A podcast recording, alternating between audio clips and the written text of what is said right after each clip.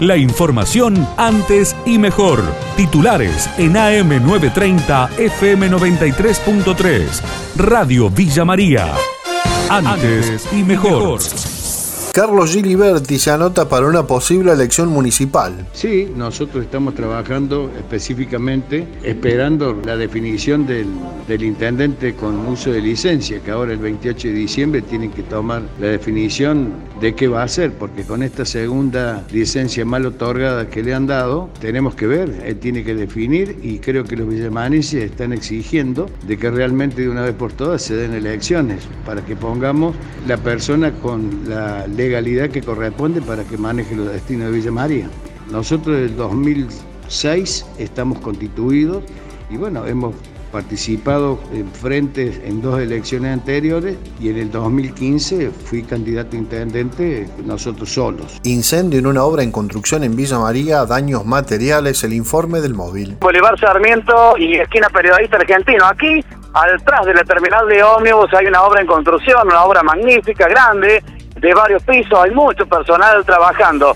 Bueno, han llegado bomberos voluntarios porque había una columna densa de humo y por lo tanto que aparentemente sería un cortocircuito o un chispazo de algo que estaban trabajando y se ha originado este incendio en Tergopol. Gustavo Nicola, sobre esta tarea que han realizado aquí, Gustavo. Estamos juntos esa parte en este edificio y bueno, se sofocó, se evitó la propagación del resto del edificio de construcción y ya está todo sofocado. Solo daño material gracias No, en sí, el edificio, ¿cómo está? Sí, bueno, ahora es parte de los arquitectos e ingenieros a ver si está bien la losa que a donde se quemó en las partes de Tergopol y Puntales y no afectó la losa. Era difícil el acceso, se accedió rápido y bueno, se evitó la propagación y bueno, después se tuvo que enfriar todo lo que es la estructura del edificio donde había madera.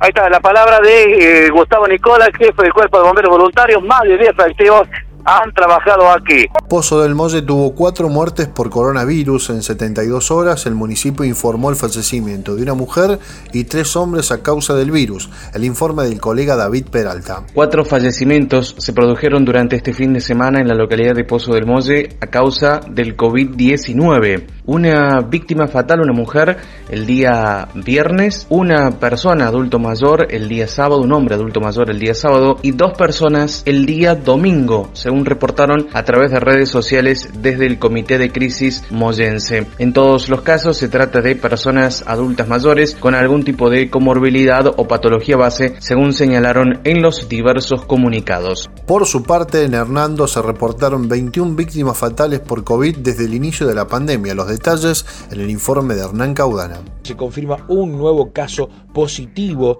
eh, donde hay varios pendientes por conocer resultados. Estamos hablando de hisopados pendientes. Eh, son 11 en total. 685 es el histórico. 42 son los activos en estos momentos. 622 ya fueron dados de alta. Quedan 240 personas aisladas en estos momentos en la ciudad de Hernando. Y el dato lamentable que después de un par de semanas vuelve a variar el número de personas fallecidas con COVID-19 positivo. Estamos hablando de que ha fallecido durante este fin de semana la persona número 21 de COVID-19, como eh, decíamos, y como figura ahora en este parte de prensa. Son 21 las personas eh, fallecidas por COVID-19 en la ciudad de Hernando. Córdoba va a dar un bono al personal de salud por cuatro meses. Nora Vilches, titular de la Federación de Entidades Profesionales Universitarias de Córdoba, brindó los pormenores. Lo que el ministro ha anunciado es un reconocimiento en forma de un bono durante los próximos cuatro meses, que es diferencial, va de los 12.000 a los 2.500 pesos, dependiendo de las categorías, pero en las categorías profesionales básicamente es está entre los 8 y los 12.000 pesos. ¿Y los 12 mensuales? Entiendo que es noviembre, diciembre, enero, febrero. Cuatro meses en principio es es eso, la posibilidad de trabajar temas conjuntos, como digo, sobre política sanitaria, sobre la situación de COVID y probablemente deseamos, digamos, que sea hacia adelante, que trabajemos diversos temas.